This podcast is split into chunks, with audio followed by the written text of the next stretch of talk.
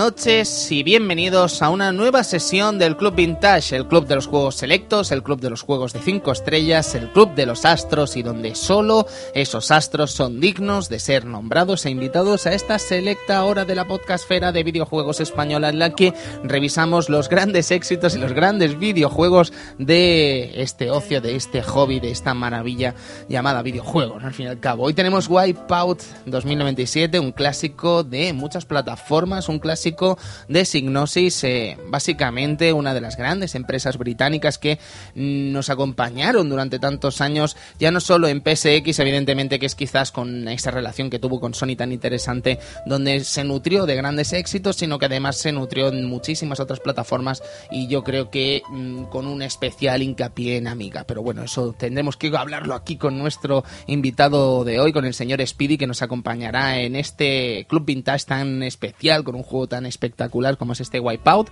Pero antes, si os parece bien, vamos presentando primero al señor Eduardo Polonio. Edu, ¿cómo estás? Pues muy bien, aquí con ganas de, de- de hablar de este, de este Wipeout, ¿no? De este juego de carreras espaciales, como queráis llamarlo, esa nueva Fórmula 1. como dicen en el Fórmula 1 juego. del espacio. Efectivamente. Bueno, del espacio, es un, de, Eh, de la futuro. Tierra, vamos a ver, futuro. Bueno, vamos a ver. espacio depende, Uy, va. depende, depende, porque hay pantallas. Veremos a ver, veremos a ver, que hay mucho de qué hablar. Eh, amigo Cristian Sevilla, Kitian, ¿cómo estás? Pues hola, pues muy bien y muy animado de, de de analizar este juego tan maravilloso que me ha parecido como una vuelta de tuerca al Mario Kart, una cosa extraña, no sé.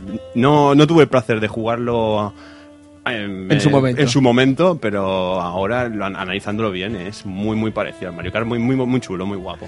Muy Y pro. servidor de ustedes, Tony Piedra Buena, que no les va a robar más tiempo. Vamos a ir empezando con este programa tan especial de un año, de un juego del año 1997 y tras la música presentamos a nuestro invitado, al señor Speedy. Hasta ahora, pónganse cómodos que comenzamos. Adiós.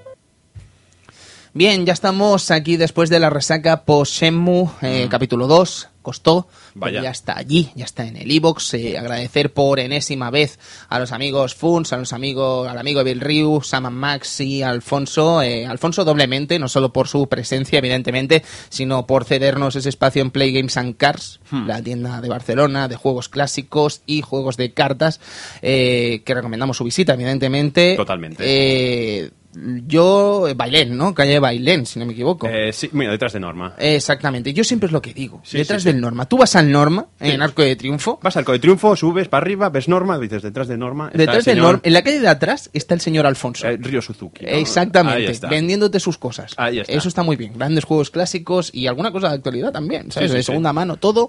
Y alguna novedad bastante interesante, sobre todo eso. eh, novedad en el sentido de juegos nuevos, quiero decir, pero clásicos, ¿no? Que alguna cosa tienes sin abrir. Y si te interesa esa droga llamada Magic, también la tienes ahí. Bueno, ahí te lo sirven Phyllis e Ita y bueno, y tienes ahí para no, para no acabar, Para vamos. no acabar, tienes la novedad ahí. Sí, sí, sí, todo, tiene todo. Todo. De Magic, todo lo que tú quieras.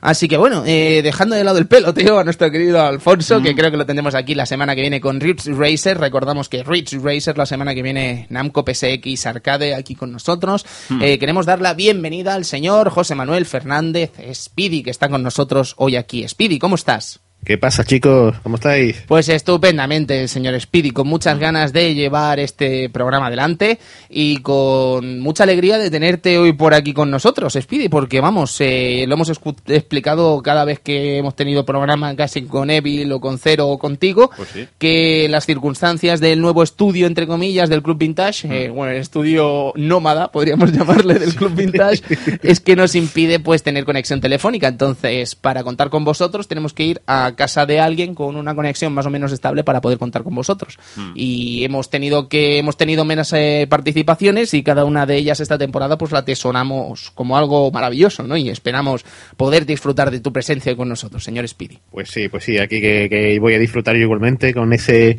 Cuando suena ese binomio Psygnosis, Amiga, es como si me dicen Konami MSX o algo así. Sí, sí, Madre sí. mía. Por eso mismo, así que seguro que lo vas a disfrutar. Bueno, pues eh, una vez eh, dada la bienvenida al señor Speedy, podemos comenzar con el programa de hoy, con el 3 de marzo del año 1996, el Partido Popular eh, gana las elecciones con José María Aznar al frente y acaba, si no me equivoco, con 14 años de hegemonía socialista, eh, con eh, PSOE y Felipe González al frente, evidentemente. Sí, sí. Eh, duraría dos candidaturas, el señor José María Aznar y bueno, eh, ya sabemos, bipartidismo, Sí. estamos ahora otra vez con el PP Todo muy y qué os voy a contar. Sí, lamentablemente cíclico esto de la política española con dos partidos y no mucho más. Me hacía gracia esto también. Hace, hace poco un capítulo de Los Simpsons donde decían elegir entre los dos extraterrestres. Y claro, no pueden elegir entre otra cosa porque son dos extraterrestres. Pues es lo mismo. Un poco, un poco del Eh, pan. no sé si lo has visto hace poco. el Eh, sí, sí, sí, sí, sí, Sí. Bueno, además, bueno, en fin, sistemas políticos, Sí. que, en fin, que bla, bla, bla, bla. Bueno, en fin, que podemos seguir, si os parece bien, con lo que vendría a ser la película de ese año. Ese año tuvimos una película maravillosa llamada Scream, que es una película que, para el que no lo sepa, además me encanta, es una peli que adoro, que me gustó mucho en su momento y era un peque y no debería haberla visto, pero a pesar de ello la vi. Y Pues creo sí. que es una de las pelis como que de adolescente, pues te Sí, gustan, ¿no? sí. Es la típica peli que... eh, de 18. Ja, ja, ja, ja, ja. Ahí Con estás en el cine. Sí, sí, sí. Bueno, yo Scream 2, Scream 3, de hecho, ya estaba viéndola en el cine y no tenía los 18, Mm. pero ni harto vino. Yo me acuerdo que la vendieron como el renacer de los slashers, ¿no? El renacer de este tipo de película de, de malo que va matando a más gente. No Adem- sé yo. Sí, bueno, de hecho, fíjate en el éxito, ¿no? Que hasta hace bien poco, pues hemos tenido una cuarta entrega que no estaba del todo mal, ¿eh? A mí me Ajá. pareció muy, muy digna. Quiero decir, Scream se convirtió en una película realmente de culto y que ha tenido muchas entregas y que ha Sí. generado muchos, muchos beneficios a lo largo de los años con actores como David Arquette, eh, Courtney Cox, eh, la conocerán de Friends, o Neve Campbell, la protagonista, Sidney. Ojo, qué pasada, no, no me encanta esta película, me encanta. Y con el malo, evidentemente, el Ghostface, mítico. En fin, Woodsboro, la gran, el gran pueblo donde pasa toda esta película. Bien, pues seguimos con el evento deportivo de ese año, 1996. Gloria Estefan cantando lo que vendría a ser el himno de Atlanta 1996, los Juegos Olímpicos de Atlanta 1996 en, la, en Estados Unidos, evidentemente. De momento, los últimos Juegos Olímpicos que se han hecho en Estados Unidos y de momento estamos a la espera de ver qué pasa. Pero me parece a mí que está difícil.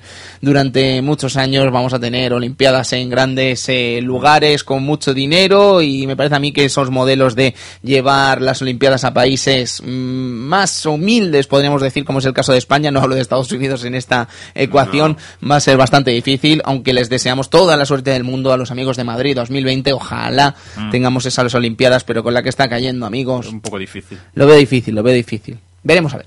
Eh, videojuegos, ¿qué es lo nuestro? Eh, Puyo Puyo Sun, 1996. Cristian. Puyo Puyo Puyo Son, como su propio, indi- su nope- propio nombre indica, es la tercera parte de la saga. Porque es Puyo Puyo San. Puyo Puyo Son. Ah, San, claro. Es, es bueno, es eh. Una, es una tónica general de los Puyo Puyo. El Puyo Puyo Chu, el Puyo Puyo San, el Puyo Puyo Yon, Ah. el Puyo Puyo Fiba. ¡Ah! ¡Qué bueno! Es el más fucker. Sí, totalmente. El eh, Cristian además nos eso ha explicado alguna vez aquí en el Club Vintage que tiene una extraña filia por los Puyo Puyos, ¿verdad? Sí, enfermiza. ¿Por qué, Cristian? Mm, Se debía un año de paro y mucho dinero. Ah, ah, ah, Y ah. empecé a recolectar y a informarme de los Puyo Puyo y a jugarlos y a tenerlos. Yo, yo y... quiero jugar contra, ¿eh? Soy malísimo. Joder, macho. A ver, se, se parte del hecho de que la persona que tiene una gran colección. Normalmente no juega absolutamente nada. Ahí está. Sí, sí, sirve para hacer cuidado. fotitos. Sí, Uh, sí. uh, ¿Dónde nos estamos metiendo? Bueno, Bueno, pues, ¿qué decir del juego? Un- una puesta a punto de- del año 96. con una pedazo de introducción. Y con, si mal no me acuerdo, me parece que era el primero en incluir habilidades eh, para fastidiar al contrario. Que si mal no me acuerdo, el 2 y el 1 no las tenía. Ahí estoy lanzando la patata en un propio juego que tengo en casa, pero bueno. Bueno, es una patata como cualquier otro. Lo que te- sí que tenía el 1 y el 2 era el tema este de, de No, bueno, las como en penalizaciones, to- como ¿no? en todos los versus. Y yo te envío fichas, pues te la- No, no, pero te las envía. Él, más él bien se un- Ah, te he a que- entendido mal, perdón. Él se refiere a, por ejemplo, pues ahora te pongo todo al revés. ¿sabes? Ah. Y Un, golpe especial por personaje. Ah, vale, eres el puto amo, vale, perfecto. Sí, sí, sí. Bueno, pues Ah, seguimos 1996 con Mortal Kombat Trilogy, un Mortal Kombat que venía a recopilar todos los personajes de la trilogía Ultimate en un mismo juego y que fue lanzado en sistemas domésticos como Nintendo 64, PlayStation, Sega Saturn o PC. Es curioso porque cuando se dice todos los personajes son todos. Todos, puedes controlar a Goro, Sí, sí, a Quintaro Me refiero a que si Raiden tiene versión del 1, pues versión del 1. Sí, de Raiden, y Johnny ¿sabes? Cage podías llevar la del 1 o la del 2. Sí, sí, dos. Uh, espera, Johnny Cage, sí, podías llevar la del 1. Creo que Johnny Cage no. creo- Johnny Cage precisamente no, juraría, ¿ves? Me he metido ya la autopatata. Sí, pero Sub-Zero sabía. Porque tenías el problema con el actor y tal. Qué ganas tengo de hacer un Mortal Kombat, eh. Deberíamos Los amigos de Rejugando han hecho un especial de Mortal Kombat que no he tenido el placer de escuchar y ya que estamos aquí pues lo recomendamos este también nuevo programa, nuevos amigos de Rejugando Totalmente. que lo podéis encontrar en Evox y que han hecho ya entre otras cosas pues eh, Sonic 1. Dragon Ball, han hecho Sonic 1, han hecho Mortal Kombat y en el de Dragon Ball si no me equivoco contaron con Evil Sí. y con Zero. Efectivamente. Así que echadle un vistazo a estos amigos de Rejugando y nos contáis. Eh, The House of the Dead, eh, Sega Arcade, realmente estupendo. Sega Saturn también después. Eh, probablemente uno de los juegos más espectaculares que albergaron en recreativos durante el año Sí, 1996. sí, y además era una época dura, ¿eh? Era una época dura por todo el tema de, de Time Crisis, de, de muchos eh, juegos de estos de, de tiros y... Bueno, había muchos juegos de tiros interesantes durante Sí, sí, esa sí, época. El Yo creo que se hizo un grandísimo trabajo. Y House of the Dead, Sega dándolo todo, ¿no? En ese momento. Sí, y aún hoy en día sí que Pues en la compañía. sí, a su sí, manera, sí. pero sigue. a su manera, intentándolo, pero sí, sí, ya te entiendo. Waku Waku 7. Eh, ¿Cómo lo has definido, Cristian? Ahora no me acuerdo.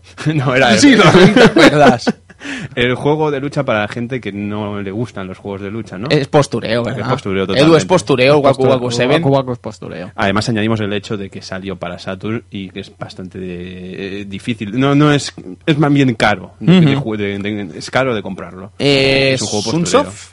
Sí. Sí. Eh, juego de MVS bastante espectacular a nivel gráfico, unos diseños sí. también bastante Muy interesantes colorido. y una mecánica bastante guay, ¿eh? Muy colorido, las siete, las siete esferas. Sí. Eh, Aquí salía el bonus Kun, ¿verdad? Sí. Oscuro hombre. y, y ese gran malo que es Fernández. Fernández. Fernández, es una bola gigante negra con alas. Fernández, tío. Bueno, Pon- pon Se llama, Fernández, Waku se llama. Fernández, Edu. Sí, sí, se llama Fernández. Se llama Fernández, hijo de Fernando. ¿Saben que, ¿Sabéis que Ez quiere decir hijo de? Ah, ¿Sabes? Entonces, hijo putez. En fin.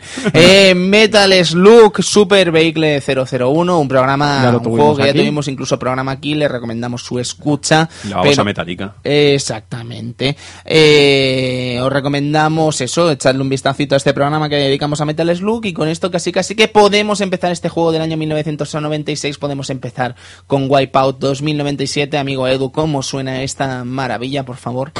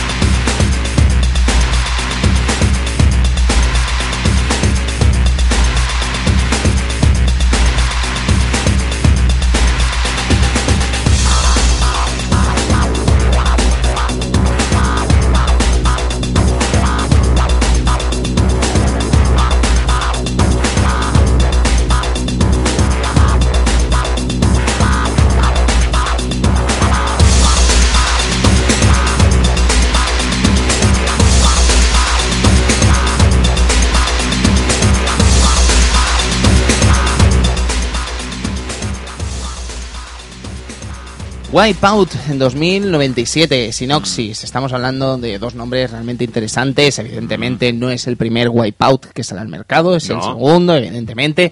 Pero bueno, eh, creo que es uno de los juegos más queridos de lo que vendría a ser esta franquicia, evidentemente. Y creo que incluso a día de hoy ha sido disfrutable. Más que disfrutable incluso, ¿eh? Sí, totalmente, totalmente. Eh, lo comentaba Cristian antes y estoy muy de acuerdo en esa acepción que decías de Mario Kart, Sí. ¿vale? Yo creo que si no es por Mario Kart, probablemente no estamos jugando a Wipeout a día Segurísimo, de hoy. segurísimo. Probablemente, porque básicamente casi es como coger el mismo concepto. ¿no? Y llevarlo a lo que vendría a ser un territorio como más adulto. Quizás lo que, quiso, lo que quiso hacer Blur en su momento. Sí. pero bien hecho. No sé, a mí hay cosas. Y en el futuro. Hay, ma- hay cosas, y sobre todo en este en el Wipeout 2097, ¿no? que me recuerdan de, mucho más a, a F0. ¿Vale? El concepto de, de la barra, que en el primer Wipeout no tenemos barra de daño, en el segundo sí, en el 2097, y que se tengan que recuperar en esa especie de boxes, ¿no? Como, como en F0, esos bordes rosas que nos recuperaban la, la barrera, ¿no? Sí. Eh, yo creo que más, más que Mario Kart es una mezcla de, de conceptos de, de F0 y, y el mismo Mario Kart, ¿no? Es un Eh, popurrí Nintendo. Es, es un poco pupurrí, haciéndolo a, a su manera, más adulto, más, más, más moderno en algunos sentidos, ¿no? Por el hecho de tener armas, ¿no? También. Que, que es muy muy mítico de la, de la franquicia Mario Kart, ¿no? Eh, coger, pues eso, escudos, turbos, etcétera, etcétera, y añadírselo un poco a- al F0. De hecho, mucha gente en la época lo decía, ¿no? Que la que es un, F, un F0 con armas, ¿no? Y que por eso era bueno. Como diciendo, espera, Cuidado. Cuidado. Sí, sí, yo creo, a ver, que son dos juegos que al final también son perfectamente mezclables. ¿eh? No, No, sí, no por- sé cómo lo verás tú, Speedy, esa relación. Pues eh, absolutamente. Vamos, de hecho mi pensamiento era eso, de, de- de ver una versión actualizada de F0, pero el tema de Power Ups es que no puede negar su inspiración de- de- del asunto Nintendo, ¿sabes? Con Mario Kart. Al final es que una cosa y otra pues cuadran perfectamente. Totalmente. quiero decir. Y al final lo que hemos echado mucho de menos, por ejemplo, y esto ya hablando un poco de juego actual, ¿no? Quizás nos hemos echado de menos, vista esa comparación, un F0 en Nintendo DS, ¿no? ¿no? no entendemos por qué no ha llegado a salir cuando lo estaban pidiendo a gritos. Es curioso. eh, Y teniendo una versión en Nintendo 64 que podría haber calado realmente de forma estupenda como Sí. era ese F0X. Básicamente porque la, la- el F0X de 64 es un juego que jugablemente ahora mismo te lo puedes poner y echarte unas buenas partidas porque no ha envejecido mal. Nada, Sí, nada. sí. Eh, Jugablemente es que no ha envejecido nada mal y se podía haber portado a, a DS tranquilamente. Y que vemos que Nintendo está haciendo un poco caso omiso a la saga. O sea, ni en Wii, ni en DS, en Wii U no creo que haya planes, ni en 3DS tampoco. No sé si el hecho de que salie, que el, el último sea una unión entre Sega Namco y, y tal ha afectado de alguna manera. No lo sé No lo sé, yo no con, lo el, creo, ¿eh? con el tema este de que Sega a veces cuando da una franquicia adopta según qué posiciones. No, No lo lo creo, sé, no no creo sé. yo que Nintendo, siendo como es con Ya, sus eh, creaciones, le haya cedido absolutamente nada a Sega, por mucho que tuviese que ver con SF0 No, y, aparte, AX y, aparte, barra GX. y aparte hemos visto un minijuego en el, en el En el Nintendo Nintendo Land Land. de Wii U que Ujú. dices, vale, has rescatado F0 para un minijuego. Ujú. Muy bien, Nintendo un aplauso. Y es muy divertido. Pero también esa es un poco la puya a esta gente que dice que las, pe- las consolas de Nintendo siempre tienen las mismas IPs y siempre sacan las mismas cosas. Y luego mm, ya veis que no hay un, un F0, no hay un... Un no Kid Icarus. Un Kid Icarus. DS, no hay Kid Icarus. Han tardado Pero muchos años. eh, Hay muchas franquicias. Iros por ahí. No, pero ¿por qué decía esta tontería de Nintendo DS y con una saga que no tiene casi prácticamente nada que ver con eh, Wipeout, aunque sí que tenga que ver? Sí. Eh, ¿A qué me refiero? Sí. Que fíjate que Wipeout, de una manera u otra, sí que ha seguido viva. Ha tenido un revival. Exactamente, ha tenido revival ya no solo en PSP, sino que además ha tenido revival en PS Vita. Ahí está. ¿Sabes? Que quieras que no, eh, se sigue Sí, recordando la franquicia. Versión lo- HD también. Exactamente, Wipeout en HD. PlayStation 3 Sí. y que la gente quiere esos wipeouts, ¿sabes? Que la gente sigue jugando, sigue disfrutándolos y Wipeout eh, se ha quedado como una franquicia muy querida dentro de lo que vendría a ser la generación PlayStation, aunque en un principio no fuese exclusivo de PlayStation ni mucho menos. Ahí es verdad. Sí, Sí, sí. de hecho también salió para Nintendo 64, por ejemplo. O para Sega Saturn. o para Sega Saturn. Y PC, si no me Y equivoco, PC. ¿no? La versión de PC también es bastante potable. Efectivamente, y Mac y compañía. O sea, Ujú. salió para muchos sistemas Wipeout. Es que, de hecho, no sé si es un poco así, pero ¿no salió también en un sistema operativo de, De Amiga, Amiga, Edu? evidentemente, sí. ¿Qué, qué historia esa, ¿eh? Yo es que no tenía ni idea hasta que no me lo contaste. Sí, un sistema operativo Amiga pues seguía sacando sus, sus sistemas operativos para ordenadores y mira, pues había una versión de, de Wipeout para una versión de ese sistema operativo Amiga. No sé si era la Amiga i6 o algo así de sistema Qué, operativo. qué romántico, ¿no? La idea de que Claro. Signosis saque algo para el sistema operativo de Amiga, que yo francamente reconozco que sí, que soy un ignorante, que no lo conocía, pero tampoco creo que fuese excesivamente conocido por aquella época, ¿no? Por ah, ah. principios de finales de los 90, quiero decir. Pero sí que es verdad que había como un grupo de personas que aún siguen utilizando la Amiga. Si no, no sé si te acuerdas que incluso eh, revistas como la Superjuegos tenían una sección de dos o tres páginas dedicadas al mundo de la Amiga. Allá en el 97-98. En todo caso, nos viene estupendo, amigo Speedy, para tratar lo que vendría a ser esa relación entre Signosis y, bueno, los inicios de Signosis, ¿no? Que creo que van ligados de forma totalmente eh, lógica y, y de forma totalmente familiar a lo que vendría a ser este ordenador de Commodore, ¿no? El Amiga. Fíjate, si es obvia que, que prácticamente se puede decir que esta compañía fue la que hizo que la Amiga tomase la identidad que, que- llegó a otorgarse, ¿no? La que le dio el prestigio como máquina de videojuegos. O sea, fue la que, la que convirtió prácticamente lo que era un sistema calco de, de la competencia más directa, que era bastante eh, distante y pobre técnicamente al lado de Amiga, que era el Atari ST, y transformarlo de repente en un maquinón que se distanciaba de todo lo, de toda la competencia que había. Así que imagínate la importancia. Sí, sí, además eh, yo no sé cómo lo verás esto, Speedy, porque, a ver, evidentemente también te traemos aquí porque sabemos que tú nos puedes ilustrar un poco sobre este universo de Amiga del que quizás pues no estamos nada duchos, evidentemente. Reconocemos que es un mundo que nos es un poco eh, ajeno, ¿no? Quiero decir que no lo vivimos, excepto aquí el señor Edu que sí que vivió algo, pero lo que sí que se ve de Amiga, lo que sí que hemos podido estudiar de Amiga y hemos podido comprobar de los juegos, hay de Amiga, perdón, de Signosis y lo que hemos podido comprobar de estos trabajos que editó eh, Signosis en Amiga, es que ya solo en el mero hecho de su arte Eh, A nivel artístico son fantásticos. Exactamente, a su, su mero hecho, ya no solo de la portada, sino de lo que ponía en escena, era realmente espectacular, ¿no? Quiero decir, parece que hasta cierto punto tienen trabajos que están como adelantados a su época, ¿no? Sí, sí, una, otorgaban una prioridad absoluta a que cada departamento artístico eh, diese todo, todo eh, de, de pleno, el do de pecho. Y ahí no importaban ni fechas, ni, ni tiempos cortos de desarrollo, ni presupuestos cortos, ni nada de nada, sino que directamente hiciesen todo lo que podían con la máquina, la exprimiesen. Y claro, así en esos primeros tiempos de la Amiga salía lo que salía, que era impresionante.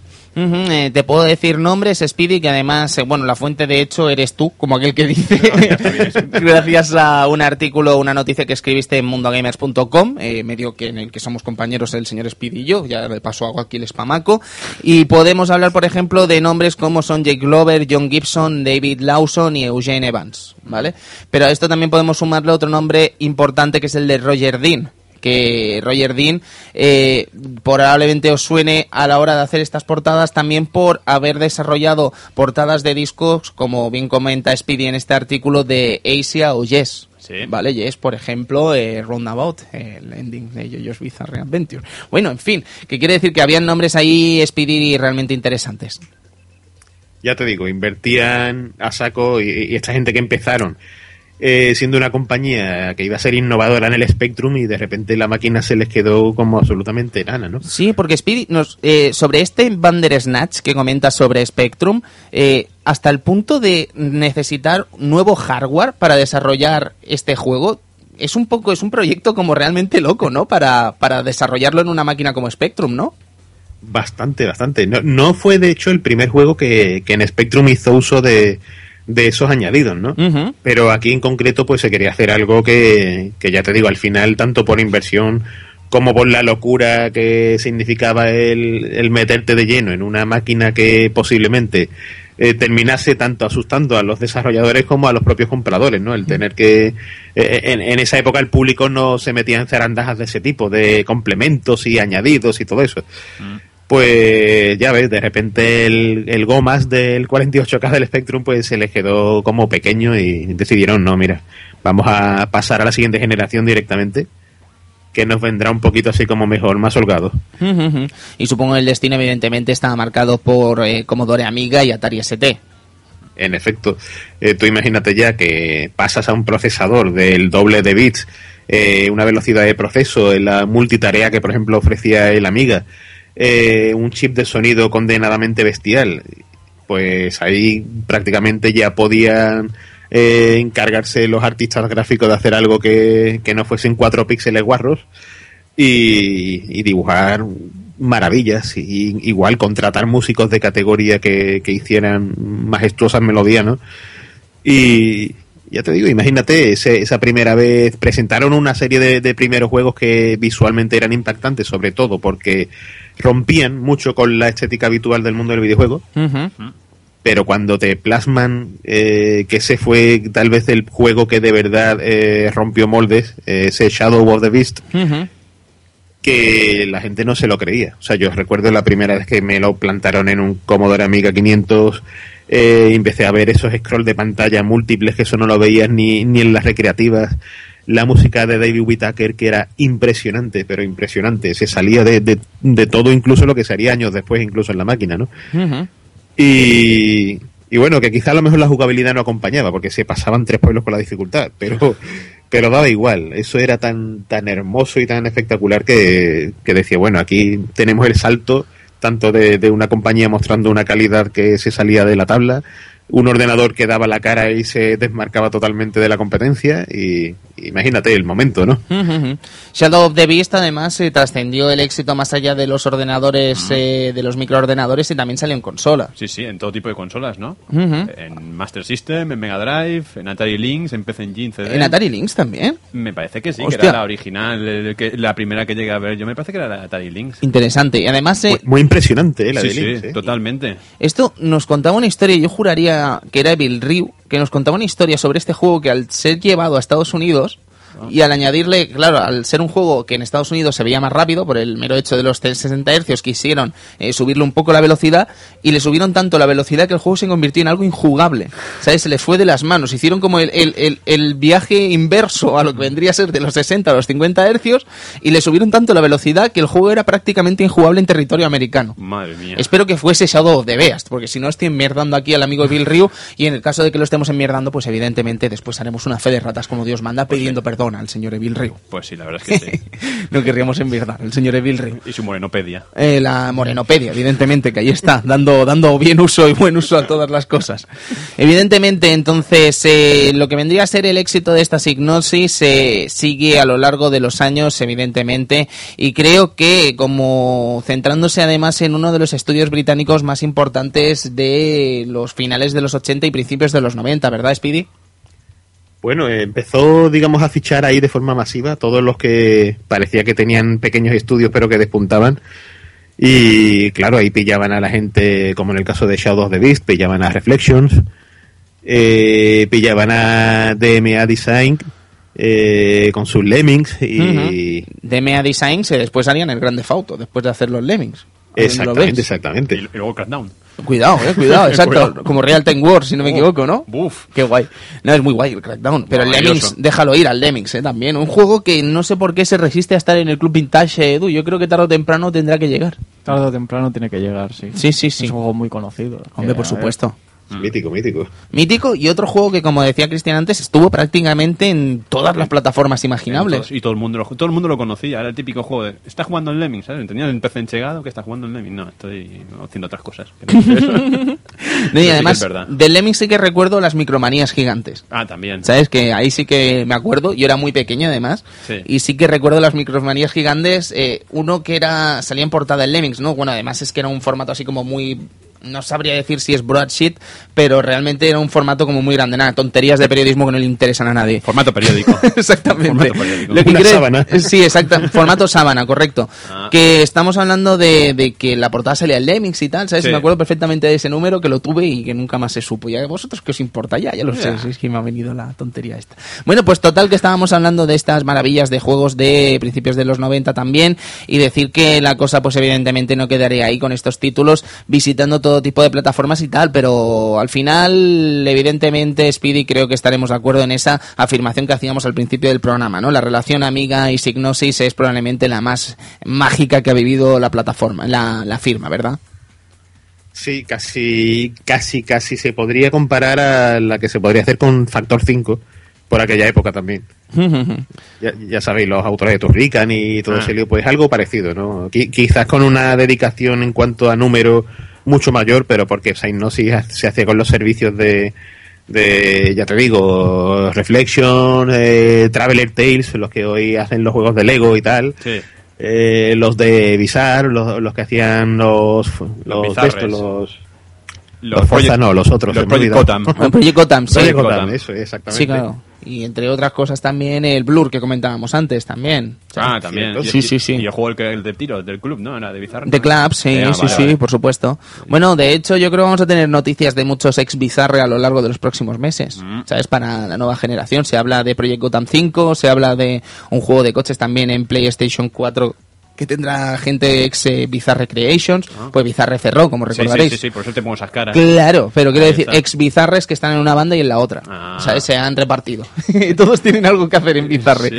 Es maravilloso que nadie se quede sin trabajo en esta industria. Y lo digo en serio. Sí, sí, sí. Eh, total, que estábamos comentando también eh, uno de los, eh, una de las señas de identidad sobre Signosis. Supongo que todo el mundo recordará lo que vendría a ser el logotipo de la empresa con ese búho Mm. estupendo, ¿sabes? Yo creo que es una de las marcas así como más míticas que podemos recordar, eh, que después iría mutando a lo largo de los años, evidentemente, pero incluso el búho tuvo su propio videojuego, ¿verdad, Speedy? E impresionante que era. No, viendo Agony. Sí, sí, viendo, es un shooter y tal, y es un auténtico espectáculo. Es un juego que, que nada más que por ver la animación del búho moviendo sus alas merece la pena. Sí.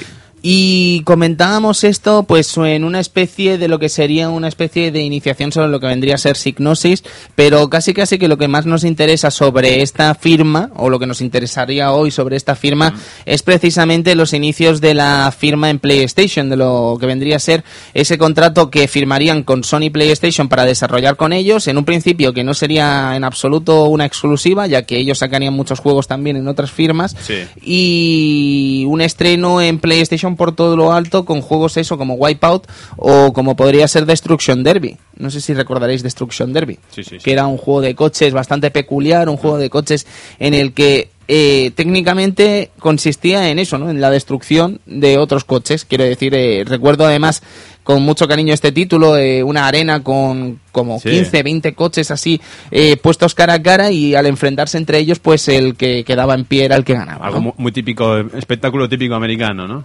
Eh, bueno, yo no he visto nunca un espectáculo No, así, pero en serie se ve, en serie se ve. Eso te Los Simpsons. Los Simpsons, sí, Los Simpsons se ve. Con el camionosaurio. Sí, exactamente, exactamente. En todo caso es un juego pues bastante curioso, ¿no? Y yo creo que en su momento, bueno, creo, ¿no? Afirmo que en su momento bastante espectacular para demostrar lo que vendría a ser esa nueva era de los polígonos en consola. Totalmente. Después de la era de los 16 bits, pues creo que eh, te demostraba algo realmente interesante, ¿no? Mm. De hecho, eh, últimamente he estado mirando, eh, he estado trabajando cosas para Mundo Gamers sobre el E3 del año 1995, que es la primera edición del E3, Mm. y tuve el gusto de tragarme lo que vendría a ser la Presentación. la presentación, la, la, la rueda de prensa de Sony, o sea, Mm. lo que vendría a ser la conferencia de Sony del año 1995. Y es muy curioso ver cómo presentaban ellos mismos el videojuego o cómo veían ellos el- la industria antes de ponerse, antes de realmente lanzar las máquinas, ¿no? Lo Sí. que vendría a ser Occidente. Y es curioso ver esa esa concepción del polígono, ¿no? Es algo que ahora lo vemos como una tontería quizás o que no le damos tanta importancia, pero son cosas como cuando se metió el CD con el Mega CD. Quiero Sí. decir, cuando se metió, ya no a nivel de que se metiese realmente, sino a nivel de marketing, a nivel de publicidad y tal, se nos hablase del CD como la quinta esencia, como la cosa más importante que podía ocurrir dentro del universo del videojuego y luego a la hora de la verdad, pues no importaba, ¿no? Bueno, pero igualmente hoy en día Oh. pasan estas mismas cosas. Sí, ¿Qué ha pasado con el 3D de Nintendo? ¿Qué ha pasado con el con el gesto, con, Con el movi- con el Kinect, el movimiento gestual, el- Mm. las cámaras? ¿Qué ha pasado con todo? Viven con nosotros, siguen viviendo, pero ahí estamos jugando todos con el mando, estamos viendo las mismas cosas.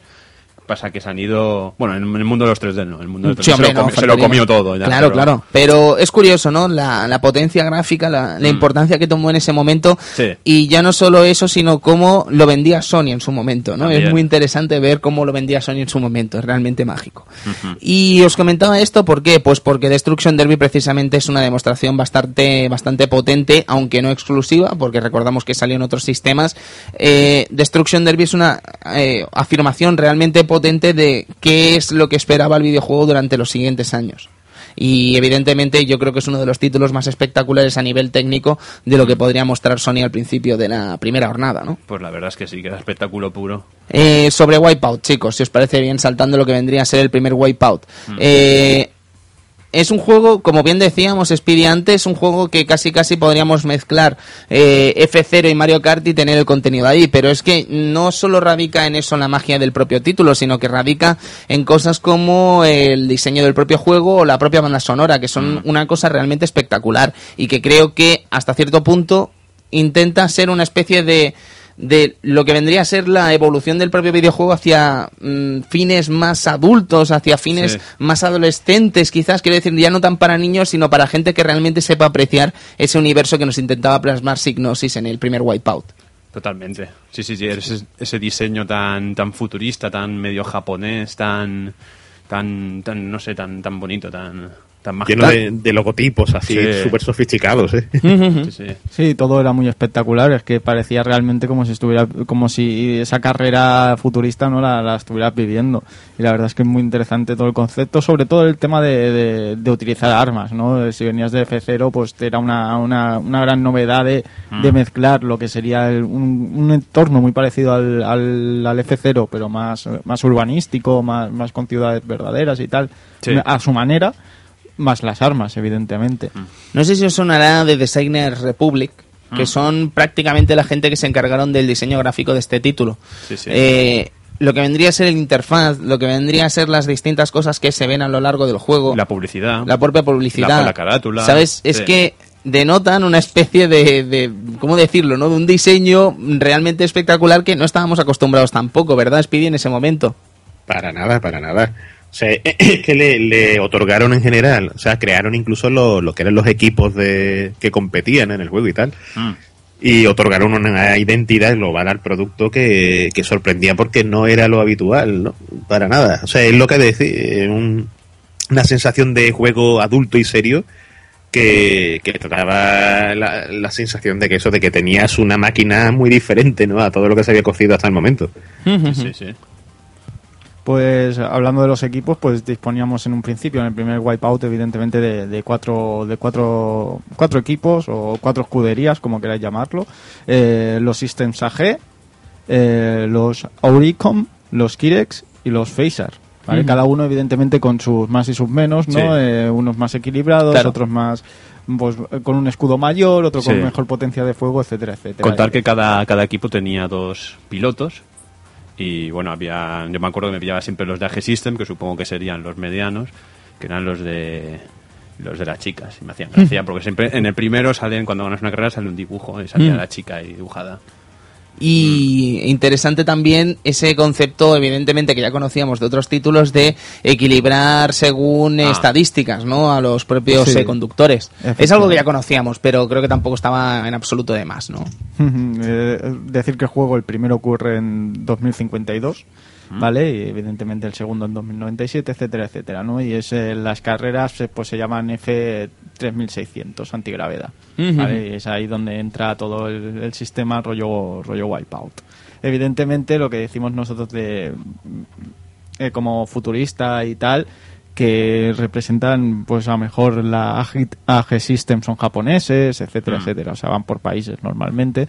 Sí que después ya se desbloquearán ciertas ciertas ciudades que van por otros lados, Sí, pero que tiene su su esto pues en versiones futurísticas, ¿no? De Canadá, de Japón y de varios países. Sí, sí, en verdad teníamos, eh, me parece que siete pantallas. A ver, eran dos clases, Venom y Rapier. Sí. Y las pantallas eran Última, ay, Altima 8, Canadá, Sí, Canadá. Carbonis 5, Terramax, Orodera, Aridos, Silver Stream y esta última pasándoselo en nivel Rapier que era Firestar. Sí, pues eso, lo que decíamos. ¿no? Carbonis 5 sería Japón, Terramax sería Alemania, Cordera sería Rusia, Arido 4 sería Estados Unidos, Hmm. Silver Strip sería Greola- eh, Groenlandia y Firestar pues sería Marte, Marte. que es lo que decíamos nosotros, ¿no? Es sí, la Tierra, pero hay un circuito por ahí en Marte, pero que es, es desbloqueable, lo tenemos que sacar y es, Hmm. pues eso, pasa todo en, en carreras rápidas y guay.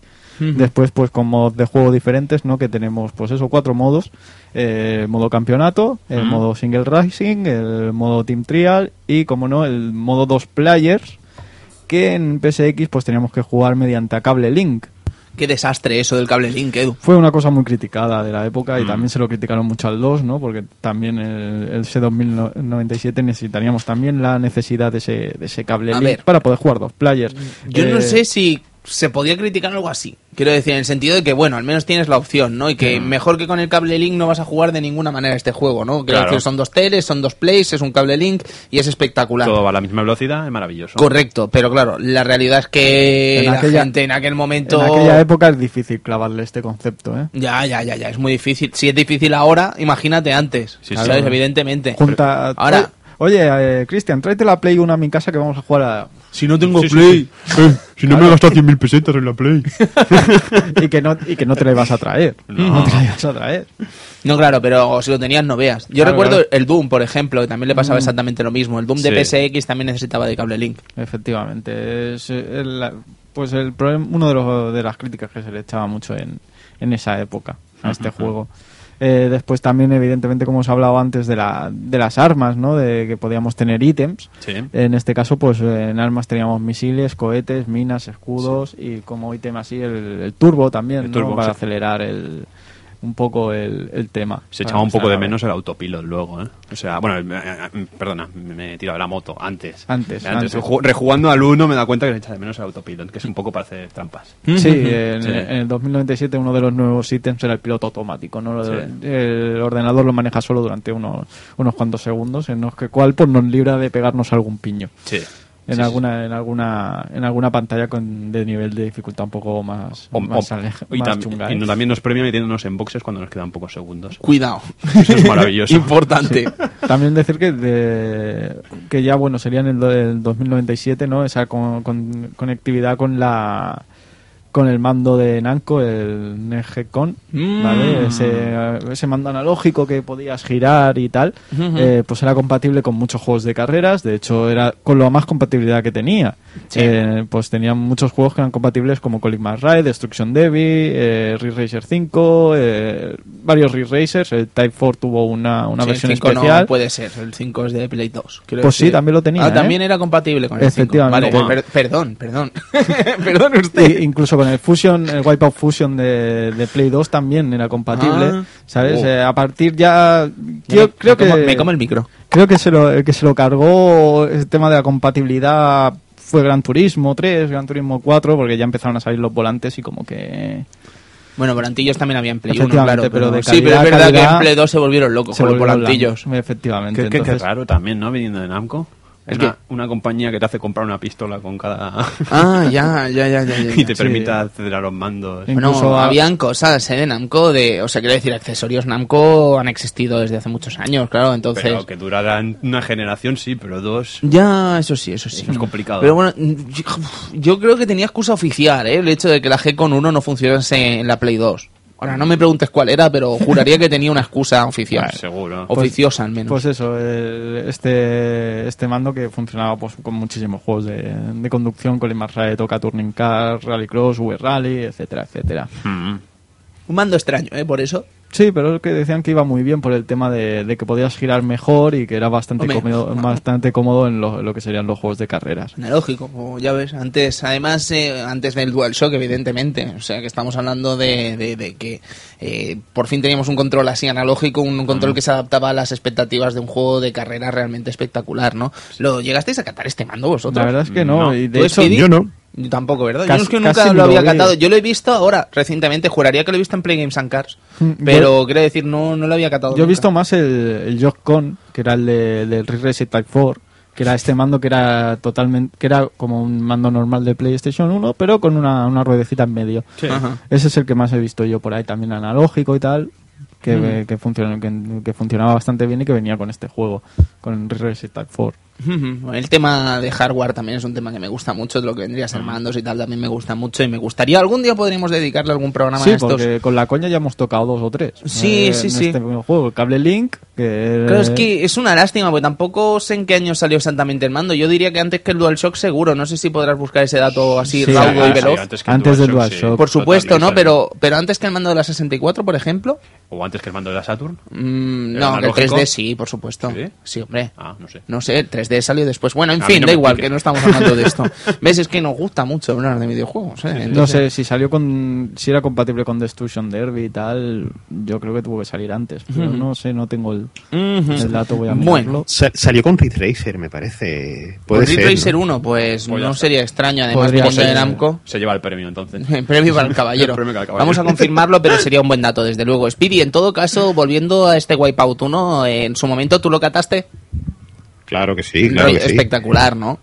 Me- si bien me estrené con la consola con Destruction Derby, pero cuando vi ese wipeout y vi sobre todo esa, ese primer circuito, esa caída que parece que estás casi volando antes de entrar en el túnel, que ahí me llevé las manos a la cabeza y digo, madre del amor hermoso, yo quiero esto. Hay que tener arte ¿eh? también para desarrollar esas, esos circuitos. Quiero decir, eh, Mm. cosas como las que dice Speedy son muy habituales, ¿no? Pero eh, el mero hecho de crear esos circuitos ya dice mucho del propio creador en sí, ¿no? Y Mm. yo creo que se le pone mucho carisma a esos circuitos y a esas emociones que pueden vertir a la hora de, de estar compitiendo. Pues mira, eh, lo del mando eh, sal- salió en el 3 de diciembre del 94 con, con Ridge Racer y después se, se liberó el mando suelto en 1995, el 1 de enero. Eh, o sea, eh, fuente, wiki, eh, la wiki japonesa. japonesa. Bueno, vamos a fiarnos pues, que no es la, española. La inglesa y tal no, no tiene española fecha. caca, ya lo La sabéis. ingle- Ojalá, ojalá tuviésemos una wiki a la altura, ¿eh? pero no, no es el La, caso. la inglesa y tal no tiene no tiene fecha eh, y Mm. Me ha aquí extrañado, cuando has dicho día y mes, digo... no "Uh, no eh, es la, es la miedo". japo- es la japonesa y aparte te, te habla de tornillos te habla de cosas random que tiene el mando Ah, bueno. o sea que Si habla de tornillos me da buen rollo. sí sí sí Japoneses y tornillos. Eh, es curioso Ujú. Bueno, pues eso que estábamos comentando, perdonad que nos hemos ido, pero bueno, nos hemos llevado un dato extra, ¿no? Sí. Eso, Speedy, que tiene mucho carisma en los escenarios, ¿verdad? Muchísimo, muchísimo. Y lo mejor de todo es que logra una, una armonía absoluta entre lo que se ve, eh, lo que se juega y lo que se oye. Y entonces, claro, pues no, no solo es que coja identidad, sino que encima es como, como si realmente te transportaras a ese futuro extraño y, y en cierto modo frío, ¿no?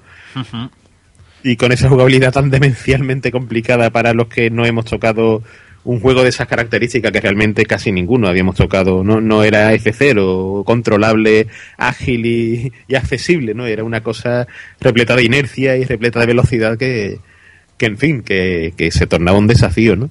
Sí, además también decir que creó un poco de escuela, ¿no? Porque yo me acuerdo de todos estos clónicos, no sé si son anteriores o posteriores a Wipeout, supongo que son muy, son posteriores a Wipeout, pero juegos como Cyber Speedway o como Slipstream, no sé, me acuerdo yo un poco de todo esto, que eran mucho de naves y es como si hubiera dejado secuela todo esto. Hombre, seguro. Sí, a- a- me estoy tirando en la moto porque no sé si son eh, anteriores o posteriores, pero... Yo diría que son posteriores, ¿no? Pues, a, mí me supongo. su- a mí me suenan posteriores, desde luego. Además que Wipeout es de los principal, de los del principio de PlayStation. Pero ¿sabes? digamos que marca un género. Sí, sí, sí, sí, estoy totalmente convencido. Es que A- a- había sí. alguno, alguno que había salido antes, eh, que si mal no recuerdo el que no, no recuerdo el nombre exactamente, Mega Race, puede ser que lo programaban la gente de, de Crio, los franceses, que sí era anterior, que usaba mucho full motion video y tal.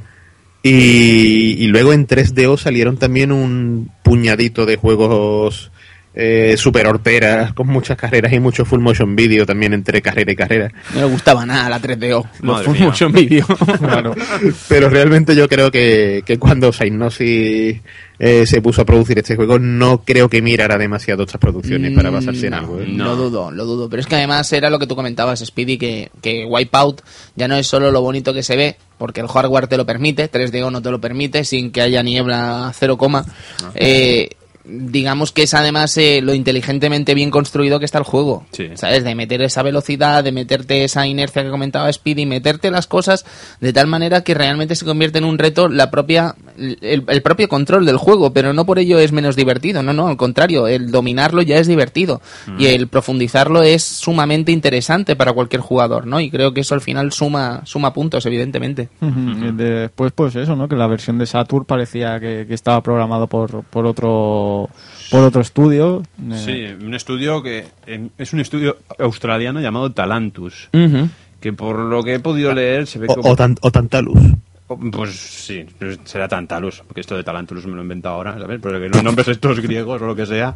No, Tantalus, sea. Tantalus, Tantalus Multimedia, que son los que los que los que portearon el Manx TT y el House of the Dead, entre otras cosas. Ah, Sega Saturn. a Sega Saturn, claro. Ajá.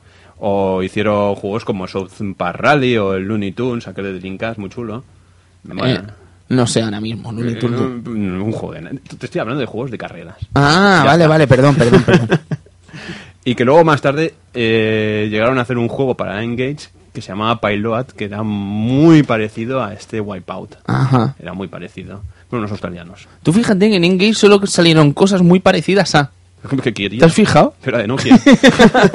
Cosas muy parecidas o conversiones de... Sí, de- sí, sí. ¿Qué te encuentras en un Android? Mm, cosas parecidas a. O chinadas. O chinas. no hay más. Perfecto. Eh, eh, poca cosa más de este primer Wipeout. Eh, yo creo que pasaría ya al siguiente. Más que nada porque es el protagonista, es el ¿sabes? Podríamos protagonista, estar es el- hablando de Wipeout es 1 un el- buen rato es- más, pero- Es el 2097, eh, o XL, que es como se conocía en Estados Unidos al juego, Wipeout XL. Pues una de las novedades más, más, más importantes o características no son la barra de energía, Sí. que esto yo creo que sí que se ha dado un poquito de, de, de F0, ¿no? Esa barra que, no- ese escudo que a medida que nos van dando golpes nos va bajando la barra y si llegamos a cero, pues eliminados. Sí. Y, y para rellenarlo, pues tenemos una, una zona de boxes, por decirlo así, ¿no? Que es muy parecida a la de F0 también, en el cual pues nos vamos por el borde y nos vamos rellenando un poquito el escudo. Y eso y el tiempo. Ah. El- los checkpoints. Menuda putada. Ya tenemos un límite de tiempo para llegar siempre a la, a la meta y cuando lleguemos a la meta pues nos dan otro tiempo. Entonces un, un factor un poco más arcade quizá en este caso. No creo que pretendiese buscar otra cosa que ese concepto arcade. ¿eh? No, evidentemente no, no busca más. Es un poco más un po- tiene un, po- un pelín más de dificultad que lo que el primero en ese sentido, ¿no? Porque tenemos que vigilar ya de no chocarnos tanto que, Sí. que encima de perder el puesto pues nos van a, a dañar y sobre todo llegar al tiempo justo a cruzar la meta. Sí, sí. Y pare- Eh, parece que también tienes que tener un poquito más de tacto para controlar el juego, ¿no? Es más preciso, más... El uno es como más tosquillo, te permite más darte libertades. Este dos, como has dicho, aparte del tiempo, se te va un poco a veces. Según la nave que pilles, te, te pide más profesionalidad a lo mejor. Lo Sí, digo eso. eso o es que yo que tengo una mano de cerdo, ¿sabes? También Yo, podría yo ser. lo vi mu- muchísimo más controlable en su día que, que el original. Por eso, ves, el uno es tan tosco, pero te permite hacer facilidades. No, que tengo pezuñas yo, coño. Tienes pezuñas.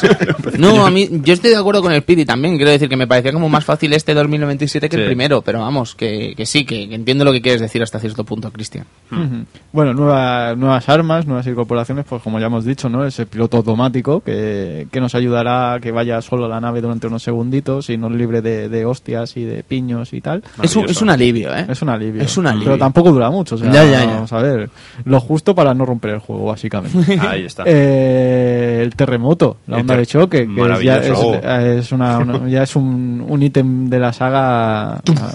Simplemente pues pegará un pitido y veremos una onda, una onda sísmica pues echará a todos los circuitos, a todo lo que encontremos por El delante. efecto gráfico es increíble. Brutal, brutal. La verdad es bastante cómo impresionante. Se, cómo se eleva todo, el, el- hace una forma de onda y se eleva todo y se saca de en medio todos los, todos los enemigos. Es maravilloso. Y a partir de aquí, pues más armas, ¿no? Eh, bomba eléctrica, plasma, etcétera, etcétera.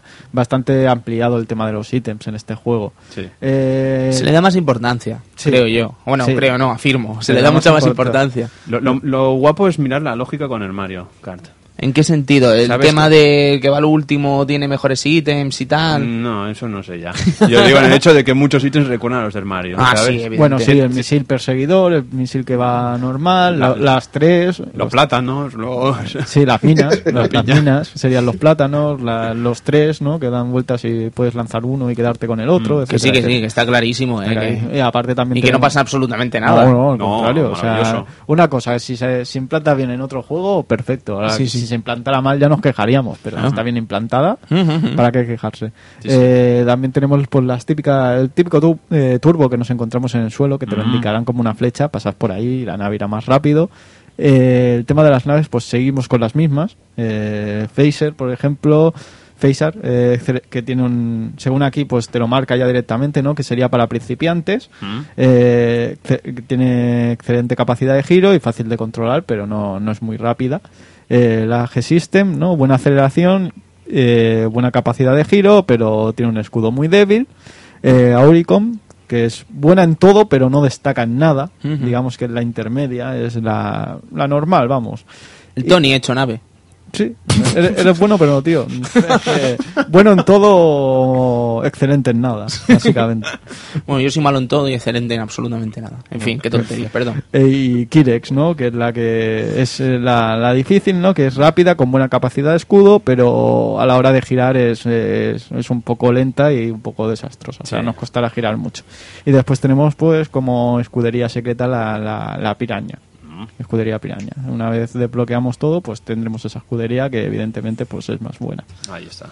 pero o sea es más buena en todo pero la capacidad de tiro y de fuego es diferente es más débil a la hora de impactar un misil pues no hará tanto daño como con cualquier otra nave los circuitos aquí sí que como ya hemos dicho antes había dos, do- dos categorías en Sí. el primero aquí hay cuatro Eh, empiezas con la con la vector que es la, la fácil la easy eh, con Talos Ridge vale que es un gran complejo industrial canadiense eh, Sagamanta, circuito en las montañas tibetanas, ¿vale? Estas dos es el nivel fácil, nivel intermedio tenemos el Venom, que ya teníamos en la versión anterior, Valparaíso, circuito en, la en una jungla de Sudamérica, eh, Pecincia, Park, zona comercial de, alemana de nueva construcción, los Rapier, que es el nivel difícil, que pues Gale de Europa, sistema de metro en desuso en Francia, y dos, clase. Y 12 a Case, ¿vale? Un circuito suspendido sobre el Mar Negro. Y una vez desbloqueado todo esto, tendremos la, la categoría Phantom, que es Bot- Island y Splin... Ust, es difícil este. Splinkinanke. Splinkinanke. Efectivamente. Eh, los modos de juego, pues básicamente pues los mismos que tenía la, la, la primera parte, el modo campeonato, el single racer, el team trial y el dos players, que evidentemente volvemos a utilizar el, El el, System cable link de conexión. No hay tu tía, evidentemente. Ahí está. Y ya os digo, yo al final lo interesante del propio juego en sí radica en ese estilo que también estaba impreso por Designer Republic. Quiero decir, es que es estupendo como se ve todo, es estupendo todo lo que vendría a ser el diseño del propio juego. Y ya la mera explicación que hacía Edu de que era cada circuito nos deja claro el carisma de cada escenario. Pues sí. ¿Sabes? Sí, Yo sí. creo que es muy, muy importante lo que se está viendo en cada pantalla y es muy, muy interesante ver cómo se desarrolla cada una de estas pantallas y con qué arte se está realmente viendo cada una de esas cosas en pantalla, ¿no? También que según la clase también va- que varían el, el número de vueltas que tengamos que dar al circuito o no. Madre mía. Eh, por ejemplo, en la Vector son tres laps, en la cuarta en Venom serían cuatro, etcétera, etcétera. Van variando. Ade- Además que evidentemente tienen un... La área de circular, evidentemente, como son otros circuitos, no es más larga o más pequeña. Y variará también lo- el tema de, los, de las vueltas que tengamos que dar.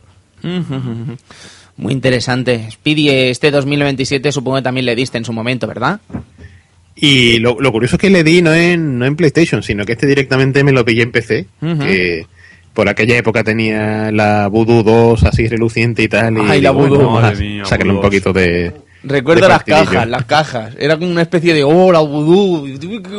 ¿Qué, tarjeta tiene? Yo tengo la vudú. Y eras como el rey del patio ya. el puto, vamos a jugar a- al... al- Ánimo. Ah, ¿cómo se llamaba este? Al- no, yo qué ¿El sé. Unreal? Al- no, al Quake. Al Quake. Al Quake, con lo que me madre mía.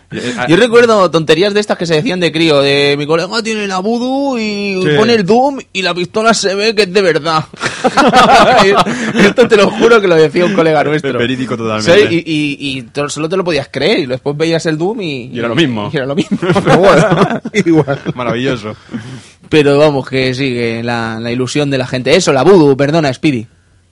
Ah, pues, pues, pues eso, ¿no? Me, me lo pillé ahí y, y la verdad que lo disfruté bastante, ¿no? Eh, viendo, como dije antes, ese Wipeout que se manejaba mucho mejor, eh, muchísimo más colorido, o sea, no era tan apagado como el anterior, lo cual le quitaba un poco ese, ese tono frío que tenía el original.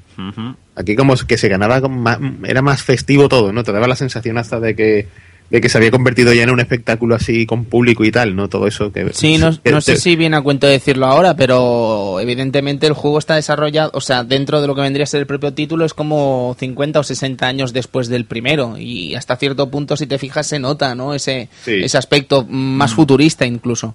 Sí, sí, sí. Bastante, sí, sí, sí. Y eso Y de los años, de hecho, me lo pareció- Sí, sí. perdona, Speedy. No, que me pareció muchísimo más, más accesible que comparado con el anterior. Iba a comentar que si os fijáis el tema de los años, eh, a lo largo del tiempo pues han ido saliendo otros wipeouts y, y según el año de cada juego también se nota mucho lo que vendría a ser las distintas mecánicas y lo que vendría a ser eh, lo que vendría a ser el propio hecho de cada coche, ¿no? Por ejemplo, tenemos el de 2048 que se ve perfectamente como más antiguo de lo que vendría a ser los, los, los que han ido saliendo, eh, los primeros que salieron, en fin y al cabo, que eran Sí. muy diferentes. Edu, eh, no sé si querías decir algo sobre eso. Estábamos comentando de la accesibilidad. Eh, eh, en parte sí, que se- quizás se vuelve más, a- más accesible, sobre todo en tema de, de- de fluidez de la nave. Lo que sí que se gana, la, eso se gana en accesibilidad, pero también eh, el tema de ir pendiente de la, de la barra de choque y tal, cosa que antes no tenías, o del propio tiempo, a veces pues dificultaba un poco, sobre todo a la gente que no está habituada a jugar a juegos de, a juegos de carreras, ¿no? Sí, sí. en ese sentido. A, a mí particularmente no me molesta la barra de- de choque porque ya, ya veníamos de F0 y te tenías que- era lo mismo, tenías que estar a vigilar de no darte, de, de que no te disparen, etcétera, etcétera. Pero el tiempo, pues a veces sí que hay gente pues que como a Cristian que, que particularmente pues no le hace mucha gracia tener que, que estar pendiente del tiempo para llegar a, a la línea de meta y hacer un checkpoint. Hay dos conceptos que, me, que en este juego me, me ponen nerviosísimo. Uno es el tiempo y el segundo es pegarle un tiro a alguien y que se- esté ahí todavía. Desaparece, coño, desaparece, explota, no, se queda ahí, te chocas contra él. Claro. Vale, bien, gracias. Pero es parte de la estrategia, Ya no, si no se lo niego, si el Pues juego es maravilloso, pero soy yo que tengo un pezuña. Eh, Pues espérate eh, que te salga, no sé, la, la onda expansiva, el terremoto, y También. seguro que con ese lo mandas a tomar por saco rápidamente. Segurísimo. Aquí se soluciona todo igual, macho. Yo no sé cómo lo hacemos. Sí, todo, todo a tomar por todo saco. a tomar por saco. Violencia. Violencia, violencia. Eh, el otro factor que siempre ha tenido fama Wipeout es por la música, evidentemente. Aquí pues tenemos eso a Chemical Brothers, etc., eh, a Cool Storage, pues a muchos, a muchos, a muchos de este, de este estilo electrónico, ¿no? Que- Prodigy, ¿no? Efectivamente. Eh, donde flipamos. Es Sí, que sí. flipamos. Toda la, la mezcla que, que nos mete aquí Signosis es bastante bastante elevada de, de música, de circuitos, de, de bebe Red Bull, también bebe Red Bull. Ajá. Eso nos lo indica al principio del juego. Eh, Bebe Red Bull y flípalo. y flípalo.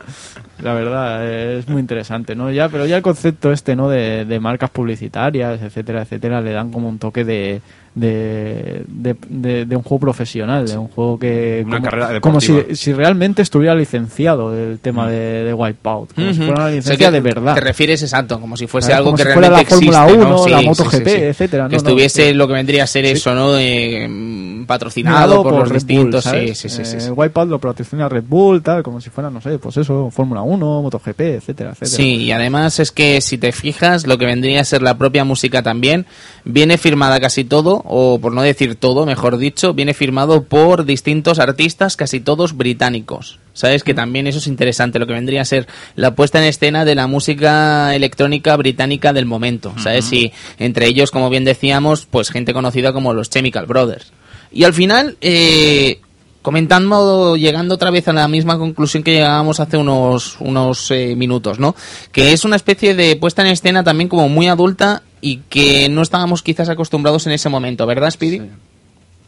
Pues ya ves, o sea, es que nuevamente te pones a mirar competencia de, del mismo género y siempre, aunque se intentara, pero parecía que caía en la frivolidad, ¿no? En, en, en el remedo y en absoluto llegaban a ese nivel de, de, seriedad, ¿no? De, de madurez que, que esa hipnosis dominaba desde aquellos, desde los tiempos de la amiga, ¿no? Y aquí, pues, se profesionalizaba tanto, absolutamente tanto cada aspecto Mm, e- ese diseño nuevamente que teníamos de, de la gente de Republic, eh, todo, todo el tema de la banda sonora, que curiosamente, n- no sé si se tocará luego, pero se perdió algunos algunos autores con las distintas versiones que salió. Saturn ahí salió perdiendo que daba gusto. Sí. Ujú.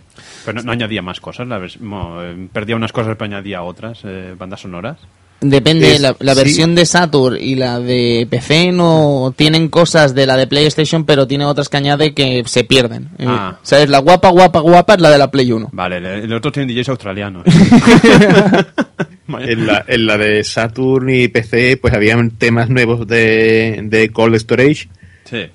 que, que curiosamente es el músico que hacía las bandas sonoras, por ejemplo, de Shadow of the Beast 2 y 3, para que os hagáis una idea de, de cómo se transformó el hombre, ¿no?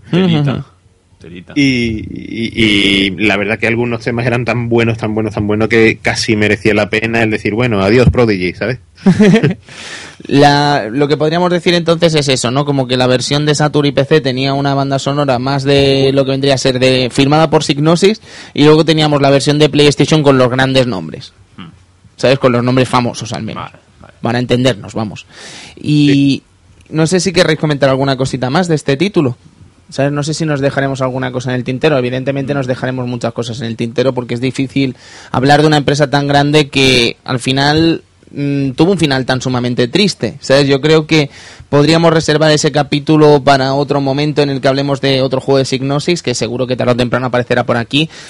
Pero es una auténtica lástima, ¿verdad? Que al final, entre pitos y flautas, poco a poco fue muriendo y desapareciendo, con varias muertes, además, lo que podría ser Sinoxis ha, ha perecido de varias formas y durante mucho tiempo, pero siendo una de las más definitivas eh, dadas en a finales del año 2012. Eh, de hecho, el artículo este que comentamos de Speedy, que lo vamos a compartir ahí en el muro del Facebook y en Twitter, para que le echéis un vistazo, eh, era por motivo de, este, de esta desaparición. Pero vamos, que realmente era como una muerte de Signosis, pero ya de Signosis como tal no quedaba nada, ¿no? Era Claro. más bien lo que vendría a ser el propio estudio de Sony Liverpool, que bebía mucho de lo que era Signosis, y es una auténtica lástima, Speedy, que se pierdan estas cosas, ¿no? Pero al final todos acaban recogiendo el fruto en otros trabajos y en otras eh, empresas y otros equipos y no se pierde, pero es una lástima, ¿no? En la parte romántica del videojuego es una lástima perderla así. Eso siempre parece que es el sino de esta industria, ¿no? En el momento en el que una compañía que parece que al final terminas eh, teniendo que afrontar eso siempre, eh, te asocias a una mega corporación o, o- o te dejas absorber en cierta medida, al final acabas siempre sucumbiendo y desapareces. Sí, pero también es verdad que las compañías cierran, pero las, los estudios parece que mutan a otros sitios, cambian y siguen teniendo ese, ese tufillo todavía, ¿no? Sí, quiero decir, es lo que hablábamos, por Sí. ejemplo, antes de Bizarre, ¿no? Pero Sí, irremediablemente la gente está separada, ¿no? Entonces Sí. ya no puede ser lo mismo, por mucho que quisiéramos. Hmm. Una auténtica lástima en todo caso. Eh, señor Speedy, pues ha sido un auténtico placer tenerle un ratito por aquí. Espero que no haya sido, a pesar de lo accidentado, que creo que la gente no lo va a saber, eh, pero ha sido un poco accidentado el tema con el Skype y tal. Espero que lo haya disfrutado. Muchísimo, muchísimo, hombre. Lo primero por el tema y lo segundo por vosotros, por Dios. bueno, espero que hayamos estado a la altura de tan magno tema, de tan magno eh, estudio y de tan magno videojuego. Así que, señor Speedy, muchas gracias y nos vemos prontito por aquí, espero. Pues como siempre, Skype mediante o, o viaje mediante. Oh, si fuera viaje ahí. mediante sería estupendo. De hecho, Speedy, ya que estás aquí, vamos a aprovechar para hablar de ese Game and Press eh, que se celebra en Sevilla el 15 de mayo. Eh, vas a estar dando una charlita por allí, ¿verdad? Pues sí, vamos a estar en una mesita eh, con algunos compañeros del medio. Entre ellos Bruno, si no me equivoco, Bruno Sol, Nemesis, Bruno y, Sol, Nemesis. y Enrique García de Mary Station. Exactamente. Está David Sanz de IGN. Ah, sí, sí, sí. Hostia. Va a estar guay, va a estar guay. Yo, estoy, Sí, sí, yo ya he sacado el billete para ir a Sevilla, o sea que yo estaré por allí también eh, de oyente, evidentemente, escuchando es tanta sabiduría y aprovechando para echar unos serranitos allí en el enclave con todos los amigos de Sevilla, que va a ser una cosa realmente espectacular. Ya tocaba, ¿eh? Sí, ya tocaba, ya tocaba. Yo me moría de ganas de volver por allí por tierras andaluzas, de verdad. A ver, a ver si hay partidito también. Oh, eso sería increíble. Así que eso, señor Speedy, que muchas gracias y espero que nos veamos prontico por aquí o por donde sea, ¿vale? Pues ya mismo nos vemos. Un abrazo muy fuerte, señor Speedy. Gracias. Venga, hasta luego, que vaya muy Hasta bien. luego. Y esto ha sido Wipeout 2097, amigos, por parte del Club Vintage. Y casi, casi que nos tendremos que ir a ver lo que vendrá durante las próximas semanas, eh, despidiéndonos de estos circuitos futurísticos, de estos circuitos del futuro y de esta competición tan espectacular como es la de Wipeout. Pues sí. Eh, agradeciendo sobre todo lo que vendría a ser el trabajo de Signosis. Sí, sí. Así que lo dicho, amigos y amigas, nos vamos con las cosas que vendrán en el futuro. ¿Qué viene, Edu? ¿Qué viene?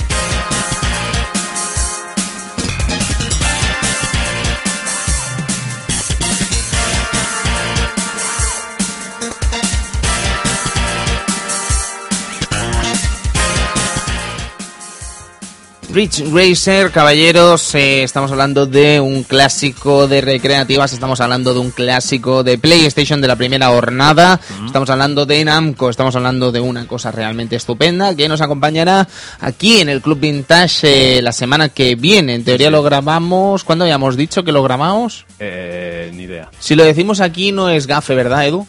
Cuidado. No, no vamos a soltar, no. vamos a Cuidado. soltar. Vale, Además, bueno. ten- tenemos ah, como- como en colaboración con... El señor eh, Alfonso, señor de Alfonso. Sega Saturno, evidentemente, costado, ¿eh? que estará costado. por aquí con nosotros para echarnos una manita Sí. con este estupendo juego de Namco, insisto. Así que, lo dicho, Rich Racer, vámonos con lo siguiente, amigo Edu.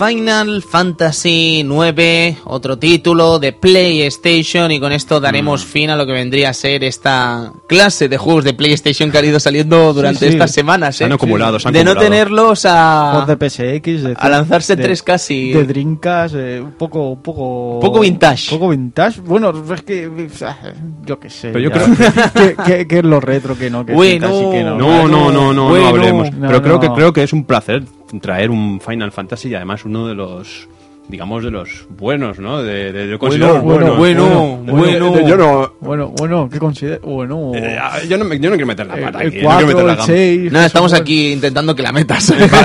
¿El 4, el 4 no es bueno? ¿El seis No, me, es me- bueno? me refería a posteriori. Ah, vale. Es que yo no digo el, ¿El 10. 8 no es bueno? Yo no digo que el 10. no voy a decir nada. A puñetazos con el Cristian, sí señor. Bueno, eh, lo dicho, que tenemos este Final Fantasy IX en dos semanitas aquí en el Club Vintage. ¿Y qué vendrá después, amigo Edu?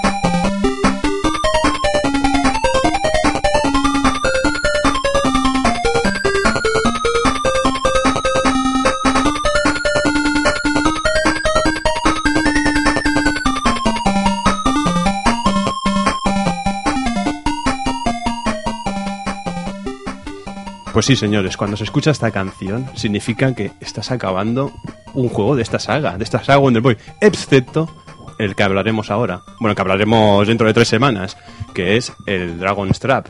Oh, Dragon's Curse, Dragon's Trap. Nunca sabré cómo se llama este juego. estupendo, lo has elegido tú. Sí, sí. es maravilloso, pero es un juego que sé que la gente pide y que es un juego maravilloso. Además, es un juego de Master System y Game Gear, que son dos consolas que son difíciles de, de- de- de sacar aquí en el club. Sabemos que son difíciles. No, digo- no digamos que no tienen juegos buenos, pero No, no, no, nos no. cuesta, nos cuesta sacarlas. Y no sé creo- por qué, porque mira que podríamos tirar de grandísimos juegos, ¿eh? Pero cuando ha salido en el Club Vintage, las cosas como son, siempre Sí. las hemos hecho con grandísimo cariño, ¿eh? Totalmente. Land of Illusion, Moonwalker... Eh, ¿Qué más ha salido? Ah, estaba eh, pendiente el del Sonic 1 y 2. Hicimos un especial de Master System un- también, hombre, maravilloso. Cuidado, que le sacamos un especial entero a Master System por su Totalmente. 20 aniversario, si no me equivoco. Totalmente, no, Y no, Contamos está muy- con Siegen Show, con Nandel, con gente de Wild Games, super guay quedó ese programa. Sí, sí, sí, totalmente. Bueno, aquí sí metió la pata. A lo mejor Game Gear, vamos a dejar por los Game Gear, que no hablamos mucho de Game Gear. Yo creo que no hemos hablado de Game Gear. Pues ya está, tocaba. hablaremos de la versión de Master System, hablaremos de la versión de Game Gear. Ah, son diferentes, ¿eh? Son diferentes, sí, está reprogramada. Por eso hemos escogido este Wonder Boy. Porque es el único que fue reprogramado por el mismo estudio. Anda. Sí, sí, sí. Eh, esto se puede ver en, en el libro este tan maravilloso de Hardcore Gaming 101. Oh. El Sega Volumens, este, no sé cómo me inventa el nombre, pero es de Sega. Sí, el de Hardcore Gamer 101, Eh, vamos. el Hardcore- eso, el Hardcore Gamer 101, donde habla de que es posiblemente el juego preferido de todas de todo seguidor de la saga Wonder Boy e incluso de sus programas, bueno, de sus creadores, los chicos de Weston. Estupendo, pues aquí lo tendremos en tres semanitas este Wonder Boy, esta maravilla Sega, aquí en el Club Vintage. Con esto nos despedimos, Ending.